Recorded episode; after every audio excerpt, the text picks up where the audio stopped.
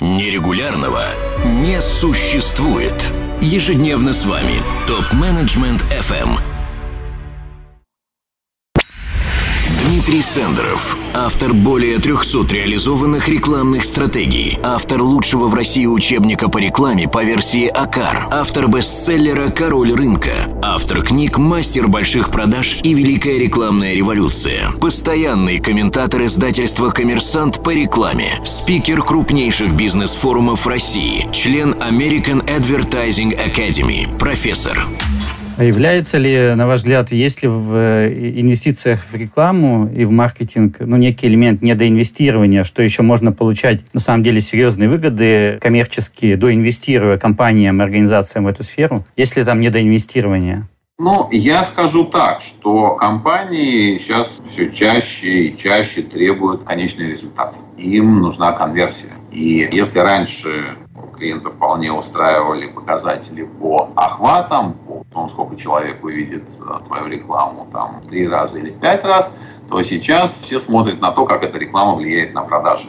При том, что современный покупатель, очень изменившийся покупатель, он э, к сожалению, стал абсолютно другим. Почему? Потому что, к сожалению, его посадили на такую иглу, большую иглу а, скидок и акций. Угу. Акции, желтые ценники, вот вся-вся-вся-вся-вся вот эта история, она, к сожалению, сегодня правит бал, и клиенты на эти желтые ценники очень сильно клюют. Да? И в этих обстоятельствах по очень многим товарным категориям а лояльность очень и очень низкая к определенному бренду. То есть, когда новый бренд дает скидку там 50%, другой бренд дает скидку 40%, все бегут туда, где скидка 50%. Завтра а, тот бренд, который давал 40% скидки, даст 52%, все убегут к нему. И это такой очень серьезный вызов для всего рекламного рынка, который мы замечаем в первую очередь в FMCG категории. Это вот эта безумная война желтых ценников и война скидок. Но что интересно, и это мы видим на основе очень многих исследований, что те бренды, которые, несмотря ни на что, продолжают заниматься маркетингом, продолжают заниматься рекламой, они, тем не менее, растут быстрее, чем те бренды, которые не рекламируются.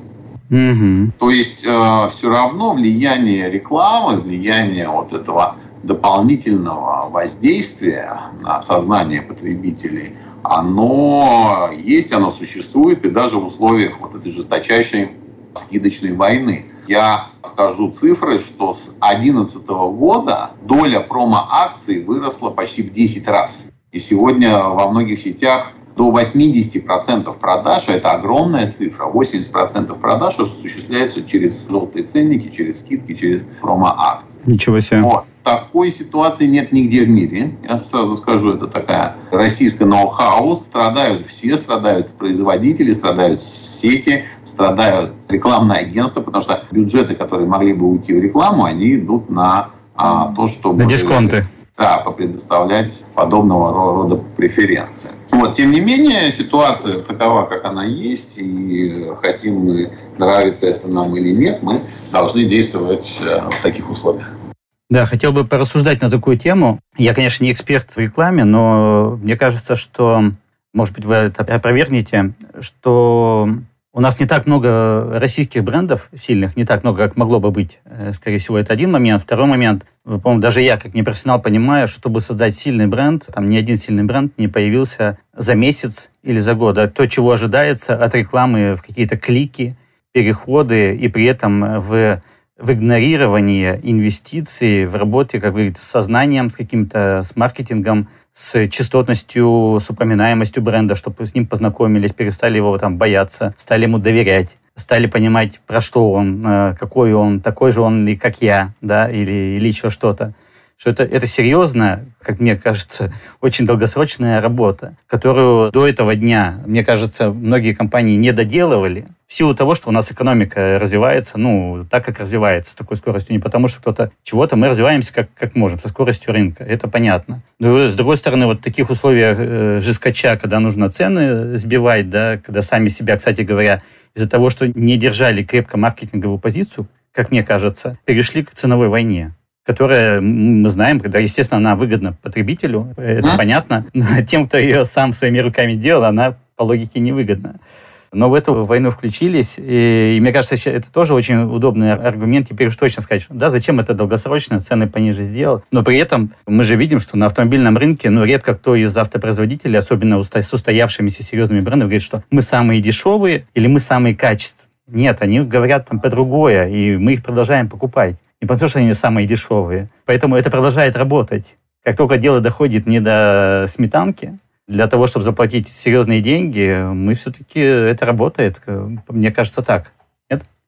Да, безусловно. А, да, безусловно, как я уже сказал, современного покупателя стало все сложнее и сложнее понять, да, вот, что им двигает при принятии решений. А я вам приведу стандартный пример. Да, когда вы приходите в супермаркет с целью купить э, там, хлеб и молоко, а потом выходите из супермаркета, то оказывается, что в вашей корзине хлеб и молоко занимают ну, там, 15% тех покупок, которые вы совершили. А возникает вопрос, а что же произошло за это время? Почему вы, взрослый разумный человек, сделали огромное количество покупок, о которых там две минуты назад а, еще даже и не задумывались? Более того, сейчас все чаще и чаще россияне используют список э, товаров, покупок, чтобы не отходить э, от него. Вот. И как в этой ситуации поступать? Вот здесь как раз э, очень и очень важно нам а, понимать вот все эти факторы. Что же делают товаропроизводители, что происходит с нами под воздействием тех или иных факторов воздействия? Да, это и упаковка, это и музыка, это и запахи, это и тот наш путь в супермаркете, который мы совершаем, или тот наш путь, когда мы выбираем товар а, в интернет-магазине. Да? И наиболее успешные компании, они научились очень хорошо вот этим фактором управлять. Управлять нашим поведением, а, влиять на него. И те инструменты нейромаркетинга, о которых раньше не могли даже мечтать, а рекламодатели сегодня они уже вплотную используют. То же самое, как инструменты различных, э, применения различных цифровых э, технологий, да, такие как там супергеотаргетинг, таких как работа с э, фискальными базами данных, с базами сетей, когда мы знаем, что вы покупаете, да, условно вы покупали сок я, а вдруг вы переключились на какой-то другой сок, да, на сок добрый, да, почему так а, произошло. По крайней мере, мы знаем, что вы покупаете сок, мы знаем, в каких объемах вы покупаете, и почему бы вам не предложить какой-то другой сок, да. А, вот все эти технологии, а, они сегодня востребованы, они работают, и то, что будет завтра, если мы немножечко заглянем, то я думаю, что Одно из направлений это будет а, работа с э, рекламными сообщениями, когда рекламодатель будет вам платить за просмотр его рекламы.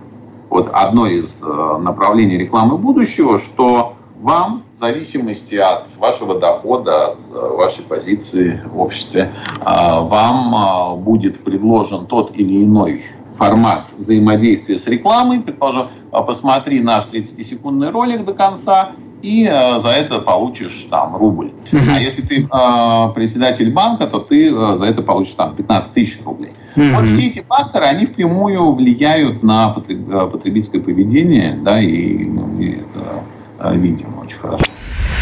Дмитрий Сендеров, автор более 300 реализованных рекламных стратегий, автор лучшего в России учебника по рекламе по версии АКАР, автор бестселлера «Король рынка», автор книг «Мастер больших продаж» и «Великая рекламная революция», постоянный комментатор издательства «Коммерсант» по рекламе, спикер крупнейших бизнес-форумов России, член American Advertising Academy, профессор.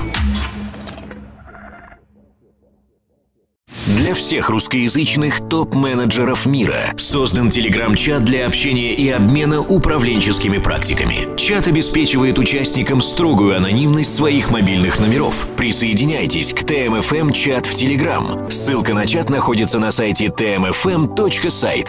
Ваши коллеги ждут вас в чате прямо сейчас.